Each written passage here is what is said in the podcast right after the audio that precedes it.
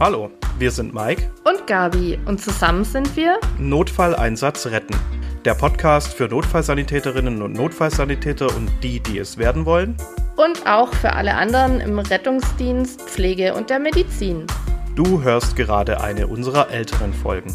Seitdem ist viel passiert und aus einem ursprünglich privaten Projekt wurde ein Team-Podcast.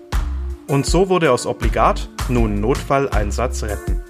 Bleib ruhig dran, der Inhalt ist nach wie vor leitlinienkonform und evidenzbasiert.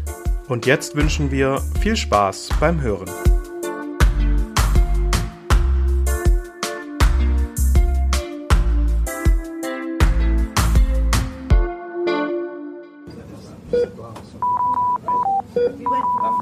Obligat. Der Prähospitale Podcast. Willkommen zu einer neuen Folge Obligat, dem Prähospitalen Podcast. Heute ist unser Titel Alpha und Omega. Mike, stell dich doch vor. Ja, ich heiße Mike, bin Notfallsanitäter und Praxisanleiter und äh, ja. Ich bin die Gabi, Gesundheits- und Krankenpflegerin und Redakteurin im Fachbuchverlag. Ihr kennt uns ja mittlerweile. Wie immer betrachten wir ein fiktives und frei erfundenes Fallbeispiel in Präklinik und Klinik. Allerdings trauen wir uns heute mal, unsere eigenen Bedürfnisse im Job näher zu beleuchten. Deshalb gleich vorweg eine Triggerwarnung. Heute geht's ums Thema Sterben und Tod. Allerdings gehen wir nicht auf die Sterbephasen nach Kübler-Ross ein. Die könnt ihr nachlesen und vielleicht sprechen wir auch ein anderes Mal drüber. Nein, wir schauen hinter die Kulissen. Es geht ums Thema Selbstfürsorge und später geht Mike noch auf die Physiologie des Todes ein.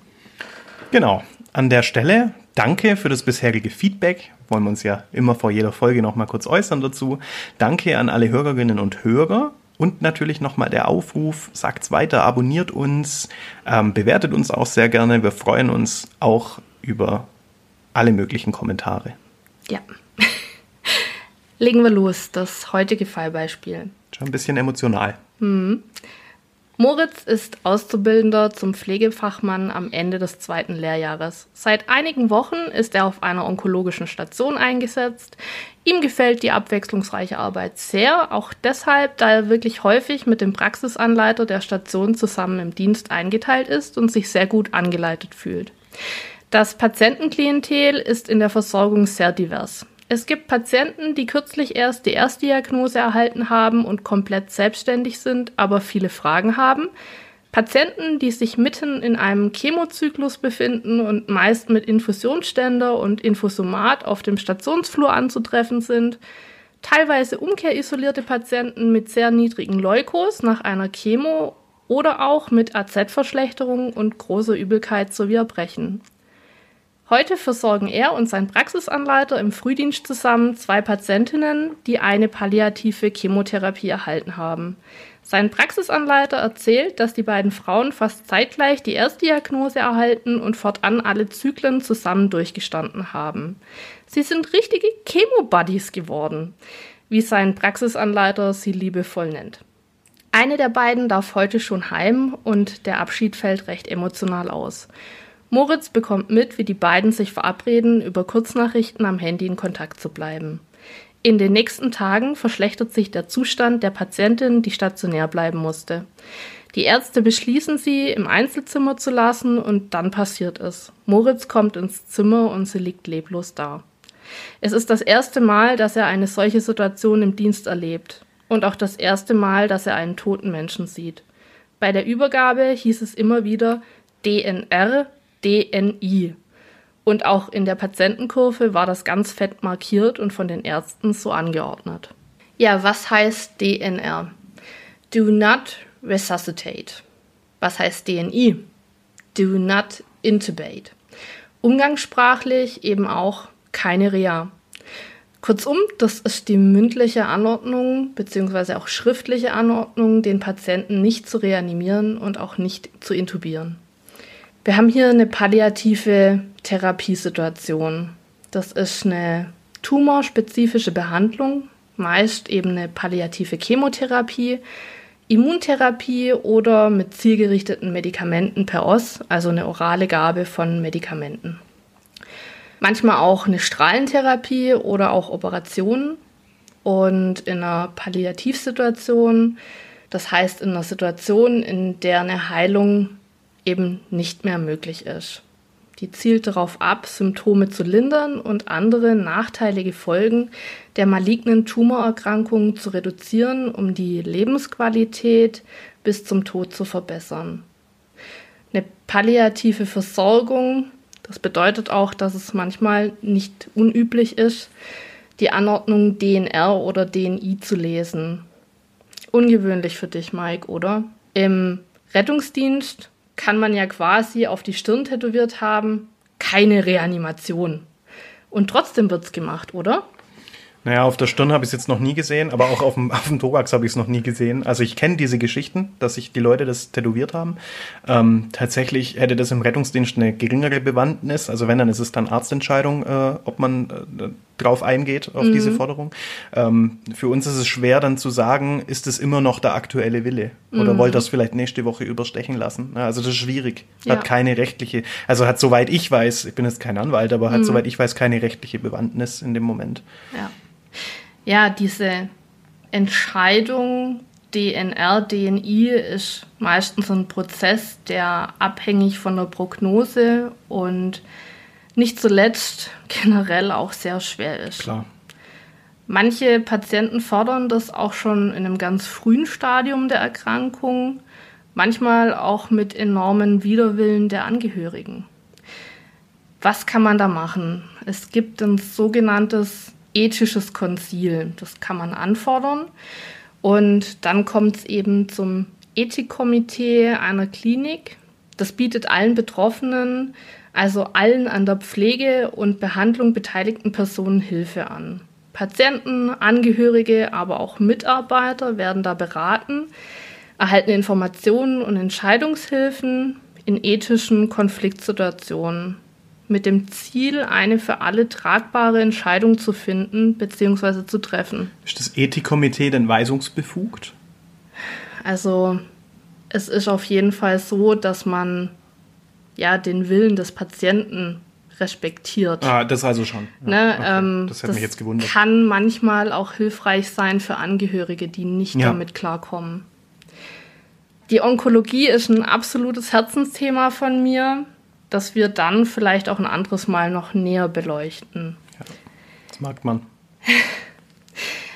Der Auszubildende in unserem heutigen Fallbeispiel hat die zwar absehbare, aber sehr belastende Situation später in einem Praxisbesuch mit seinem Lehrer besprochen und im nächsten Schulblock wurde dann daran angelehnt das Thema Selbstfürsorge behandelt. Grundsätzlich, Pflege ist ein Knochenjob körperlich anstrengender als der Beruf des Maurers, habe ich mal gelesen. Ja. ja. Man hebt sehr viel ähm, und. Aber, aber in der Pflege fällt man viel seltener vom Dach. Das stimmt. Immerhin. ja. Ähm, man entscheidet sich für den Beruf, das heißt, man möchte ihn auch auf lange Sicht ausüben und Pflegende bringen sich physisch und psychisch ein, arbeiten häufig am Limit und noch häufiger darüber hinaus. Was sind also Stressauslöser? Wir tragen eine große Verantwortung. Wir geben ständig 100 Prozent, weil es von uns gefordert wird. Wir müssen ständig aufmerksam sein. Das ist ein riesen Leistungsdruck, der uns abverlangt wird. Wir übernehmen outgesourcete Tätigkeiten. Beispielsweise administratives, das Telefon im Tagdienst, wenn der Stationsmanager oder die Sekretäre ausfallen. Wir übernehmen hauswirtschaftliche Tätigkeiten, wenn die Stationshilfen ausfallen. Wir übernehmen Patiententransporte, wenn der Transportdienst ausfällt oder überlastet ist. Und, und, und. Störende Unterbrechungen, die völlig unerwartet daherkommen. Wir heben schwer, wir tragen schwer und wir leben im ständigen Chatlag vom Schichten. Die Liste könnte unendlich weitergeführt werden. Denn am Ende ist man halt doch auch noch da, wenn das WLAN mal wieder nicht auf Anhieb wie in der Informationsbroschüre funktioniert. Da sehe ich äh, den Rettungsdienst ganz genauso. Wir haben kein WLAN im Auto, mhm. aber ansonsten erkenne ich mich da ganz genau wieder. Ja.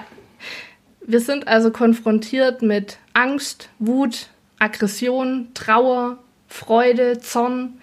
Die komplette Palette der Gefühle ist da dabei. Aber wer redet eigentlich schon gern über Gefühle? Wer mit Menschen arbeitet, körperlich nah, häufig auch in die intimsten Bereiche des Lebens anderer eintritt, dem wird schnell klar, dass das über kurz oder lang etwas mit einem selbst macht. Wie schaffen wir es also, gesund mit den Gefühlen umzugehen? Wir müssen sie erstmal wahrnehmen und annehmen. Dann folgt das Benennen der Gefühle, also die auch aussprechen zu können. Wir müssen deren Funktion verstehen. Scham fördert beispielsweise einen respektvollen Umgang miteinander. Scham entsteht in intimen Bereichen und Situationen und schützt die Würde des Menschen.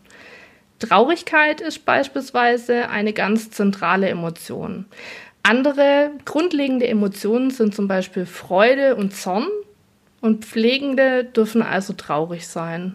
Wenn ein Patient verstirbt, den man über lange Zeit gepflegt hat, da ist das normal. In der Onkologie können das ja auch Jahre sein.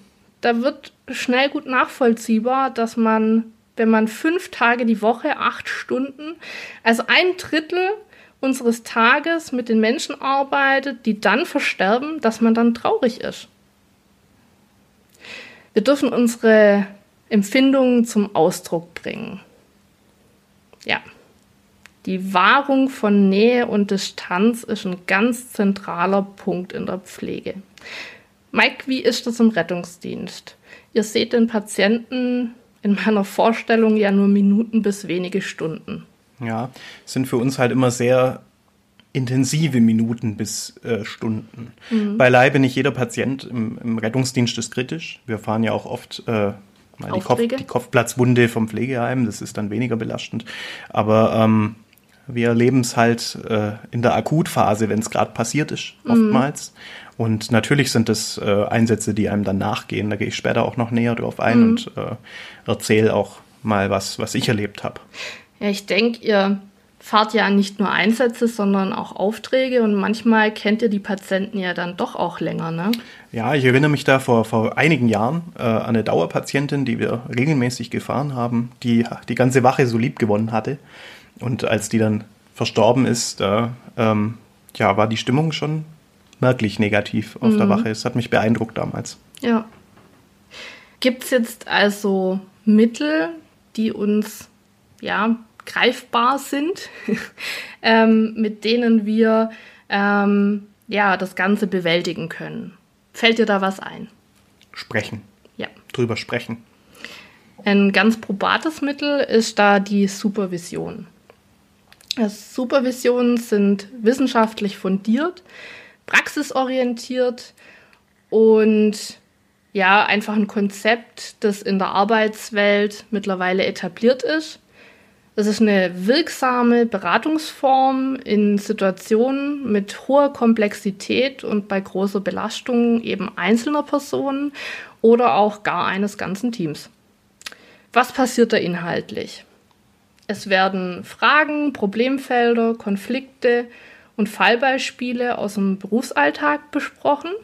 Und es dient eben ja der Erweiterung des Blickwinkels, gemeinsame Handlungsalternativen bzw. auch Bewältigungsstrategien zu entwickeln und der Verbesserung der Kommunikation am Arbeitsplatz bzw. auch bei Teamkonflikten.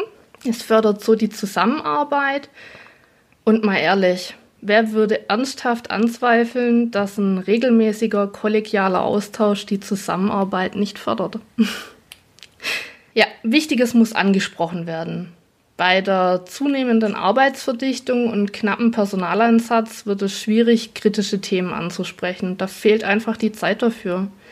Supervisionen bieten also einen Raum ohne Zeitdruck und mit Hilfe von einem Supervisor gemeinsam Erlebtes aufzuarbeiten. Was aber, wenn mein Arbeitgeber keine Supervision anbietet? Wenn das der Fall ist, du aber einen Beratungsbedarf hast, kannst du die Leistung auch privat in Anspruch nehmen, denn die Kosten können als Fortbildungsmaßnahme von der Steuer abgesetzt werden. Hier an der Stelle als Tipp erwähnt. Ja, das Thema könnte man jetzt sicherlich noch fortführen, gerade beispielsweise Burnout und auch Helfersyndrom. Das sind beides sehr wichtige Themen. Aber auf die gehen wir heute nicht ein. Deshalb sind die mein heutiger Lerntipp für euch. Jetzt kommt mein Aha-Moment. Bist Ja, du gespannt? Ich bin gespannt, ich bin ganz ohr. Pflegefachkräfte fallen im Jahr rund 23 Tage krankheitsbedingt aus. Das sind acht Tage mehr als die Vergleichsgruppe aller Beschäftigten mit rund 15 Tagen pro Jahr. An der Stelle sei erwähnt, das sind Zahlen aus dem Jahr 2019. Mike, was denkst du, unter welchen Erkrankungen leiden Pflegende? Der Rücken tut weh, die Schulter tut weh. Sicherlich aber auch Überlastung, Also Burnout. zum Beispiel. Besonders viele Fehltage gehen auf das Konto von psychischen Erkrankungen und zwar rund 87 Prozent mehr als bei anderen Beschäftigten. Das ist ja signifikant. Also, Ja. das muss man ja unterstreichen. Weiter noch Erkrankungen des Bewegungsapparats, die schlagen mit 83 Prozent mehr Ausfalltagen als bei anderen Beschäftigten zu Buche. Krass. Ja, aber Pflegende beschreiben ihre Arbeit als sinnstiftend. Das hält wohl auch viele im Job. Das heißt Beruf gleich Berufung. Pflege erhalten in ihrer Arbeit mit Menschen häufig ein direktes Feedback. Beschreiben ihre Arbeit als abwechslungsreich und sie haben einen großen individuellen Handlungsspielraum, auch was Fort- und Weiterbildung angeht beispielsweise. Und um lange gesund arbeiten zu können, ist es enorm wichtig, die unterschiedlichen Stressauslöser zu kennen und mit diesen im Berufsalltag umgehen zu können. Jetzt kommt dein Fazit. Ja, jetzt kommt mein Fazit. Mein Fazit ist heute mehr eine Bitte, denn ich stehe persönlich nicht so auf gute Ratschläge. Häufig ist das Gegenteil von gut eben doch auch gut gemeint. Also, was ist nun meine Bitte? Redet. Redet mit Kolleginnen, Kollegen, mit anderen Auszubildenden, mit vertrauensvollen Personen, vielleicht auch mit Freunden, aber bitte vorsichtig. Das sind Themen, die sehr belastend sein können. Achtet dabei auch unbedingt auf die Schweigepflicht, sprich die DSGVO. Und nehmt euch in regelmäßigen Abständen Zeit, um in euch reinzuhören. Geht euren Hobbys nach, schafft euch einen Raum für den Ausgleich und da ist ganz wichtig, der Ausgleich ist immer individuell. Wenn ihr noch nicht wisst, was euch hilft, dann probiert's aus. Ich selbst habe immer einen virtuellen Koffer gepackt. ich bin tatsächlich nach Hause gefahren und da gab es eine Stelle, da bin ich unter einer Brücke durchgefahren und da habe ich einen virtuellen Koffer abgestellt. Naja. Ja, Bei mir ist es oft so, wenn ich die Jacke ausziehe. Dann verbleibt es so ein bisschen im Spind. ja, Klappt nicht immer ganz, aber das ist auch so ein Ritual. Ich ziehe das immer ganz bewusst, meine Einsatzjacke oder meine Weste aus und hänge die, häng die auf. ja. Findet was für euch. Aber bevor ihr damit loslegt, kommt jetzt noch der Teil von Mike. Ja, sehr emotionales Thema natürlich. Und äh, der Tod und das Sterben ist auch im Rettungsdienst ständig Thema. Da führt kein Weg dran vorbei. Jeder, der sich für so einen Berufsweg entscheidet, wird irgendwann damit konfrontiert werden. Und bevor ich aber auf die psychische Belastung eingehe, möchte ich so einen kleinen Ausflug machen in die Thanatologie, also in die Physiologie, in die Wissenschaft vom Sterben. Im Rettungsdienst oder allgemein in der Medizin unterscheiden wir unsichere von sicheren Todeszeichen. Die unsicheren Todeszeichen, die stellen den klinischen Tod dar. Also da müssten wir die Reanimation beginnen. Zum Beispiel Atemstillstand, Pulslosigkeit. Hypothermie, Reaktionslosigkeit, all das sind unsichere Todeszeichen. Und die sicheren Todeszeichen, darunter verstehen wir den biologischen Tod, also zum Beispiel Totenflecke, die Leichenstarre, Fäulnisprozesse oder nicht mit dem Leben vereinbare Verletzungen. Kopf ab. Ja, Zum Beispiel. Hat, hat man jetzt nicht so oft, wie man sich das vorstellt im Rettungsdienst. ist tatsächlich auch eher selten. Ja, und äh, bei Zimmertemperatur können wir so auch äh, eine grobe Einschätzung des Todeszeitpunkts vornehmen. Allerdings natürlich nur grob. Aber ich will äh, mit euch besprechen, was passiert denn mit einem toten Körper. 15 bis 30 Minuten nach Einsetzen des klinischen Todes finden wir erste Leichenflecke an Kopf und Nacken, also an den tiefliegenden Körperpartien, da hier das Blut gerinnt und zusammenfließt. So nach 20 Minuten beginnt die Leichenstarre am Kiefer und breitet sich dann über den ganzen Körper aus. In sechs bis zehn Stunden haben wir die komplette Ausbildung der Leichenstarre, auch Rigor Mortis genannt. Nach drei bis 16 Stunden, also man kann das nicht so ganz klar sagen, finden wir zusammengeflossene maximale Leichenflecken, also Livoris, die noch wegdrückbar sind, so 24 Stunden lang. Danach sind sie nicht mehr wegdrückbar. Mhm. Nach zwei Tagen löst sich die Leichenstarre wieder und das ist forensisch sehr, sehr wichtig, um den Todeszeitpunkt äh, festzumachen es bildet sich nämlich in der Anfangsphase auch eine neue Leichenstarre aus, nachdem man die gebrochen hat. Ja. Man bricht da ja auch keine Knochen, sondern man macht quasi die Gelenke und die Muskeln nur wieder beweglich. Mhm. So nach zwei bis drei Tagen beginnt die Fäulnis am rechten Unterbauch. Warum dort? Das ist der nächste Punkt zum Ausgang. Ja, da liegt die Darmwand am nächsten an der Haut an. Mhm. Und da beginnt die Fäulnis. Ähm, so nach drei bis fünf Tagen haben wir eine Grünverfärbung, das Venennetz schlägt sich durch, dann riecht es auch faulig. So ab fünf Tagen haben wir flüssigkeitsgefüllte Fäulnisblasen, eine aufgetriebene Bauchdecke. Nach zwei bis drei Wochen löst sich die Haut in Fetzen ab, der Körper ist stark aufgedunsen und so über drei Wochen hinweg kommt es zur Skelettierung, zur Mumifikation. Mhm. Nur was machen wir jetzt im Rettungsdienst mit einer Leiche? Die Feststellung des Todes ist grundsätzlich mal ärztliche Aufgabe. Beim Vorliegen sicherer Todeszeichen ist auch der Nichtarzt berechtigt, den Tod sozusagen als Verdacht anzunehmen. Das heißt, mhm. dann muss man natürlich nicht mehr irgendwie auf den Patienten rumdrücken. Alles andere wird reanimiert. Mhm. Oder Jein. Eine Patientenverfügung ist selbstverständlich auch im Rettungsdienst bindend, auch ohne Notarzt. Also das ist eine völlige Fehlinformation, dass die Patientenverfügung im Rettungsdienst nicht gilt. Das wird teilweise so unterrichtet, das ist Quatsch. Die Fragestellung ist aber, habe ich denn im Notfall die Zeit, die Verfügung zu prüfen und kann ich die Verfügung überhaupt auf Echtheit, Aktualität und so weiter prüfen? Da muss man die Situation wirklich situativ abwägen und im Zweifelsfall entscheidet selbstverständlich die Ärztin oder der Arzt. Mhm. Falls nicht reanimiert wird oder die Reanimation erfolglos verläuft, stellt der Notarzt dann den Tod fest. Allerdings nur vorläufig. Die echte Leichenschau dauert zu lange und wird dann erst durchgeführt, wenn sichere Todeszeichen vorhanden sind. Im Bestattungsgesetz ist daher diese Ausnahme geregelt und es nennt sich dann Todesbescheinigung ohne Ursachenfeststellung. Okay, das kannte ich jetzt nicht. Dennoch muss in diesem, äh, in diesem Dokument angegeben werden, ist natürlich oder nicht natürlich, da steht der Passus bei uns drin, liegen Anhaltspunkte für einen nicht natürlichen Tod vor. Okay, und dann wird es für euch wahrscheinlich auch echt anspruchsvoll. Ist natürlich in erster Linie dann die Entscheidung der Notärztin oder des Notarztes. Beim natürlichen äh, Tod kommt dann der Hausarzt zur Leichenschau oder der ärztliche Notdienst. Mhm. Ähm, da kann ich äh, Geschichten von meiner Zeit auf der Rettungsleitstelle äh, erzählen, wenn wir mal eine Leiche hatten, wo kein Hausarzt bekannt war und wir angefangen haben, die Praxen einzeln abzutelefonieren. Ach und ähm, ich kann die Ärztinnen und Ärzte da schon verstehen, wenn die das Wartezimmer voll sitzen haben, dass die keine Zeit für eine Leichenschau haben. Das ist mhm. natürlich auch eine, also muss man auch dazu sagen, dass sich das natürlich auch finanziell überhaupt nicht rentiert für die. Ja. Also es ist auch ein Thema. Ja. Ähm, da hatten wir also da hatte ich teilweise wirklich Stress und habe ewig mit verschiedenen Praxen telefoniert. Man muss aber sagen, im Bestattungsgesetz steht drin, ich kann es jetzt nicht zitieren, aber ähm, unmittelbar nach Erkenntnis des Todes muss der Arzt die Leichenschau durchführen. Das heißt, also im Zweifelsfall ist der Arzt natürlich verpflichtet. Mhm. Für uns im Rettungsdienst ist der pietätvolle Umgang mit der Leiche dann wichtig. Ja. Also die Lagerung, ich entferne vielleicht auch meine ähm, Spuren von der Versorgung, von der Reanimation.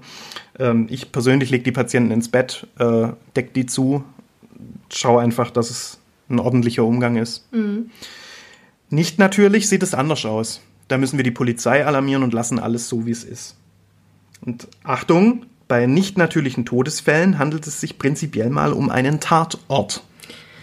Okay, wie geht ihr da vor? Was müsst ihr beachten? Also, wir öffnen bitte keine Fenster. Ich kenne den Brauchtum im Rettungsdienst oder vielleicht ist es bei euch in der Klinik auch so, das Fenster zu öffnen, damit die ja, Seele klar. raus kann. Nee, nicht nur damit die Seele raus kann, sondern damit der Raum kühl wird. Genau. Und das lassen wir in dem Fall bitte, weil die Raumtemperatur extrem wichtig ist. Wir belassen alles für die Spurensicherung so, wie wir es vorgefunden haben und auch unser Tubus, unsere Zugänge bleiben im Patient stecken. Mhm. Veränderte Gegenstände oder Lageveränderungen an der Leiche sind festzuhalten und zu dokumentieren. Wir entsorgen auch keine Kleidungsstücke und wir gehen bitte nur einen Weg zur Leiche und kennzeichnen diesen. damit der Tatort möglichst nicht verunreinigt wird. Ja. Ja, und dann gibt's verschiedene Spezialpunkte, zum Beispiel bei Strangulation. Da belassen wir das Strangwerkzeug soweit möglich am Hals. Oder wenn wir es schon wegmachen müssen, dann wird's gesichert. Hier legt die Polizei äh, großen Wert auf den Knoten.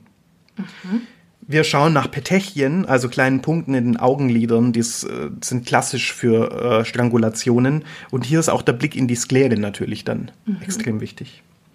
Bei Sturz aus großer Höhe ist die Lage des Körpers in Relation zum Gebäude festzuhalten. Ja, da kann klar. man nämlich drauf zurückschließen, ist er geschubst worden, ist er gesprungen. Bei ertrunkenen Patientinnen und Patienten, zum Beispiel in der Badewanne, das Wasser nicht ablassen. Eine Wasserleiche hingegen treibt meist in Bauchlage und wir finden da den klassischen Schaumpilz vor dem Mund. Bei scharfer Gewalt finden wir oft Abwehrverletzungen, wenn es ein Angriff war. Und bei äh, Suiziden und Selbsttötungen finden wir oftmals Probierschnitte vor dem eigentlichen Schnitt. Und bei Schussverletzungen, da achten wir natürlich in erster Linie wie immer auf den Eigenschutz. Ja, also Ganz wir wichtig. hantieren bitte auch nicht mit Waffen rum. Wir beachten, dass Nahschusszeichen, also Schmauchspuren bei aufgesetzten Schüssen fehlen können. Die können teilweise tatsächlich aussehen wie Kopfplatzwunden. Ach du meine Güte. Und wir müssen die Nachvollziehbarkeit beachten. Und zwar schauen wir uns da zum Beispiel mal die Schussdistanz an. Beim Verbrechen handelt es sich meist um einen Fernschuss, nur selten um einen Nahschuss. Bei Unfällen ist ein relativer Nahschuss, zum Beispiel nach Manipulation oder Reinigung an der Waffe. Und Suizide, die erfolgen meist durch aufgesetzte Schüsse. Bei der Zielballistik können wir sagen, bei Verbrechen kommt jede Körperstelle in Frage, die Kleidung wird durchschossen. Bei Unfällen oftmals äh, die Brust, das Gesicht oder auch das offene Auge beim Blick in den Lauf der Waffe. Und bei Suizid, da ist äh, das Ziel oft die Stirn, die Schläfe, der Mund. Und sehr interessant, sehr viele Suizidantinnen und Suizidanten entfernen sich vorher die Kleidung, bevor sie schießen. Okay. Bei der Waffenart, naja, beim Verbrechen ist oftmals keine Waffe am Tatort vorhanden, weil der Täter die ja mitnimmt. Ähm, beim Unfall handelt es sich eigentlich immer um eine eigene Waffe oder um einen berechtigten Umgang, zum Beispiel bei Jägerinnen und Jägern. Und beim Suizid handelt es sich eben auch oft um die eigene Waffe, die befindet sich oft in der Hand oder in, in Leichennähe. Und letztlich bei den Rückständen ist darauf zu achten, bei Verbrechen haben wir oftmals Geschosseinschläge in Wand oder Boden hinterm Patient. Bei Unfällen muss es einfach zur Situation passen. Und bei Suiziden haben wir sehr, sehr häufig Geschosseinschläge in der Zimmerdecke, weil die ja eher nach oben schießen. Ja. Doch genug davon. Sollte jetzt nur so ein kleiner Ausflug sein. Sehr spannendes Thema meiner Meinung nach. Der Tod gehört zum Leben, das ist uns allen klar. Und der Tod kann natürlich auch aus dem Leben reißen. Den Patienten oder die Patienten selbst natürlich, die Angehörigen, aber auch uns. Jeder erlebt im Rettungsdienst dramatische und beeindruckende Einsätze. Da möchte ich von einer Selbsterfahrung erzählen. Ich verändere das Fallbeispiel aber in einem Maße, so dass es nicht mehr nachvollziehbar ist. Es ist auch schon etliche Jahre her. Da war ich beim Verkehrsunfall. Äh, da ist ein PKW, äh, hat einen schweren Unfall gebaut und ähm, der Fahrer war sofort tot. Also konnten wir auch nichts mehr machen, wurde aber äh, von Ersthelfern reanimiert. Das ist für uns allgemein eine schwierige Situation, weil also es war auf den ersten Blick sichtbar, dass das nichts mehr wird. Ähm, was sage ich da den Ersthelfern in dem Moment? Und die Beifahrerin, da handelt es sich um die Lebensgefährtin, die war ja, mittelschwer verletzt, äh, wach und ansprechbar und hat das aber alles mitbekommen und ähm, hat das Ganze quasi so beobachtet. Und ich weiß noch, dass wir damals dann irgendwann an der Klinik standen nach diesem Einsatz und ähm, alle so im Halbkreis und haben eine Zigarette geraucht. Und dann kam damals der Notarzt raus und ähm, dann haben wir gesehen, war ein sehr erfahrener Arzt. Und dem sind halt die Tränen vom Gesicht gelaufen. Und dann standen wir da alle, ich glaube sieben Leute oder acht Leute waren wir, also mehrere Besatzungen, und standen vor der ZNA und uns sind damals die Tränen runtergelaufen. Und ich glaube, die Leute außenrum haben sich gedacht, was ist denn mit denen los? Ja. Aber das war so ein, das war so mein erstes Ereignis, das ist mir echt auch lange nachgegangen. Und deswegen ist es wichtig, mit Kolleginnen und Kollegen zu sprechen. Man kann natürlich auch mit Familienangehörigen und, und berufsfremden Freunden sich darüber unterhalten, aber da ist Vorsicht geboten und das Ganze ist kritisch zu betrachten. Zum einen wegen der Schweigepflicht, zum anderen aber auch, weil die das oftmals nicht nachvollziehen können. ja. Die können das nicht einordnen, was, was man da wirklich im Beruf erlebt. Und dann muss man vielleicht auch aufpassen, dass man Dritte nicht auch belastet damit. Ja, achtet auf eure Kolleginnen und Kollegen. Wir kennen uns im Rettungsdienst so gut, ja. Wir verbringen zwölf Stunden miteinander auf der Wache und äh, mir fällt es auf, wenn mit meiner Kollegin oder meinem Kollegen was nicht stimmt. Vor allem, wenn ich sie besser kenne. Ja. Und bitte achtet auch nicht nur auf die Neuen. Das wird ganz oft so gehalten, wenn ich einen neuen, neue Kolleginnen, neuen Kollegen auf dem Fahrzeug habe, dann heißt es, oh, äh, red doch mal mit dem, ihr hattet ja gerade eine Reanimation. Ja, aber ich muss nicht nur mit den Neuen reden. Ich muss vielleicht auch mit dem, äh, mit dem äh, Praxisanleiter sprechen, der den Job seit 30 Jahren macht. Unbedingt, ja. Ja, und da achten wir auf verschiedene Warnzeichen. Zum Beispiel kognitive Warnzeichen, Verwirrungszustände, Schwierigkeiten bei der Entscheidungsfindung, Desorientierung, plötzliches Misstrauen, wenn der Kollege von Albträumen erzählt, Konzentrationsschwächen, Gedächtnis- und Erinnerungslücken, Schwächen im logischen Denken. Also es ist sehr, sehr vielschichtig. Und vor allen Dingen möchte ich da die Brücke schlagen, das trifft ja auch auf Menschen in der Pflege zu. Ab, absolut, ne? natürlich, Genau. selbstverständlich. Also äh, du sprichst da ganz, ganz wichtige Themen an gerade. Emotional zum Beispiel kann Angst auftreten, Furcht vor weiteren Einsätzen, Unsicherheiten, ganz irrationale Schuldgefühle, so als hätte man nicht genug für den Patienten getan. Und auch ich habe schon Einsätze gehabt, da ist die Patientin oder Patient verstorben und im Nachgang hat man sich gedacht, ah, das hätte man noch probieren können und das hat man noch probieren können. Aber das macht keinen Sinn, sich danach Schuldgefühle einzureden. Man muss eher was draus lernen. Ich möchte noch ergänzen, man hat in der Situation alles Menschenmögliche für den anderen getan. Also Ja. ähm, natürlich ist es wichtig, einen Einsatz aufzuarbeiten und auch kritisch zu beleuchten, aber also ihr könnt euch sicher sein, dass ihr im Team auch immer alles Menschenmögliche tut. Ne? In der Situation. Auch Preisbarkeit oder Wutausbrüche können auftreten, bis hin zur Gefühlsarmut. Physisch äh, kann sich das Ganze auch äußern, sei es durch Schwindelattacken, durch allgemeine Schwäche, aber auch durch Schlafstörungen, erhöhter Puls, Blutdruck, Atemprobleme, Thoraxschmerzen, Schüttelfrost, Müdigkeit, Übelkeit, Erbrechen. Also das ist sehr, sehr vielschichtig, wie sich ähm, ja, die Psyche hier auf den Körper ausüben, auswirken kann. Ja, das ist sehr divers. Ja, bis hin zu irgendwelchen äh, Flashbacks, wo man sich plötzlich wieder in der Situation findet. Bis hin zur posttraumatischen Belastungsstörung. Daran habe ich gerade gedacht. Ja. Bevor es so weit kommt, sollte es allerdings Konzepte geben. Zum Beispiel die PSNV. Ich finde es klasse, dass du sowas einbringst, aber ich habe keine Ahnung mal wieder. Ähm, ist das ein spezielles Konzept aus dem Rettungsdienst? Nein, PSNV steht für psychosoziale Notfallversorgung. Und zum einen haben wir PSNV-Teams, die hießen auch eine Zeit lang, also inzwischen nennt man die wohl nicht mehr so, die hießen mal KIT, Kriseninterventionsteam. Ja, das sagt mir was. Und die kann man an den Einsatzort äh, beordern. Die Polizei holt die sich auch oft äh, für die Überbringung der Todesnachricht.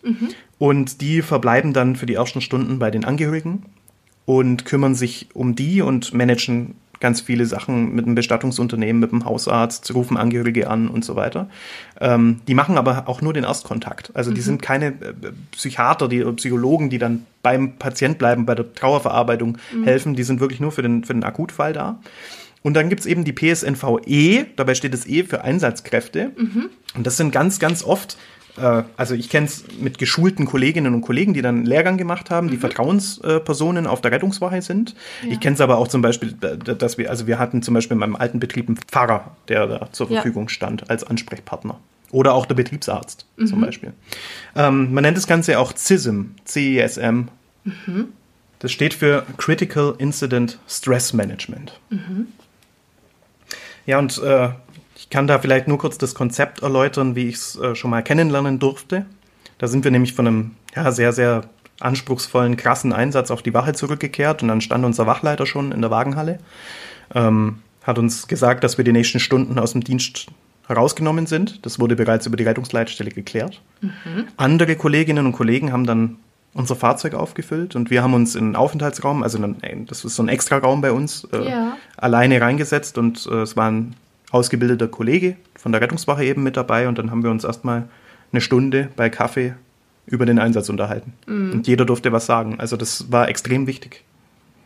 Es gibt auch so Konzepte zur Krisenintervention und da kenne ich das Bella-Konzept, wobei wie üblich jeder Buchstabe für, für so einen Punkt steht. Das erste B, ähm, Beziehung aufbauen zu der Person. Das fällt mir jetzt leicht, wenn es um Kolleginnen und Kollegen geht. Bei Dritten ist es deutlich schwieriger. Das E steht für Erfassen der Situation und da soll natürlich der Betroffene oder die Betroffene ganz viel sprechen. Das L steht für Linderung, wobei das natürlich schwierig ist, aber also Verständnis zeigen, aktiv zuhören, ähm, Möglichkeiten und Auswege aufzeigen. L steht dann für Leute einbeziehen, also Verwandte, auch Vorgesetzte, Bekannte. Und das A steht, ganz wichtiger Punkt, für Ansatz für Lösungen. Einen Ausweg bieten, Ja. Möglichkeiten aufzeigen. Ja, mein Fazit, sprecht miteinander, sucht das Gespräch von euch aus, geht von nichts aus. Ja, also ganz wichtiger Punkt, geht nicht davon aus, eurem langjährigen Kollegen wird es schon gut gehen mit der Situation, die ihr gerade gemeinsam durchlebt habt. Und nehmt vor allem die Scham. Die Zeit, dass man im Rettungsdienst ein harter Kerl sein muss, die ist hoffentlich vorbei. Und man darf über alles sprechen, was einen beschäftigt. Und interessanterweise sind es auch oftmals, also bei mir ist es so, nicht die Einsätze, die so total krass sind, Verkehrsunfälle, Polytrauma, ähm, sondern das sind bei mir eher unspektakuläre Einsätze, hinter denen aber ein krasses Schicksal steckt, die ich mit nach Hause nehme. Ja, keine falsche Scham. Ja. Und da wollen wir auch euch jetzt mal in diesem Gedankenprozess lassen und würden die Folge an der Stelle beenden. Ja, vielen Dank, ähm, dass ihr uns heute zugehört habt, dass ihr euch getraut habt zuzuhören und ähm, ja, sprecht über eure Gefühle. Das ist alles valide und darf sein und bei, bei Bedarf sucht euch Hilfe. Ganz genau. Wir bedanken uns ganz herzlich fürs Anhören und freuen uns, wenn ihr auch das nächste Mal wieder einschaltet. Genau, sagt's weiter und ja, obligatorisch zum Schluss der Aufruf. Abonnieren. Genau. Tschüss, bis nächstes Mal. Macht's Bis gut. dann. Ciao. Obligat. Der Prähospitale Podcast.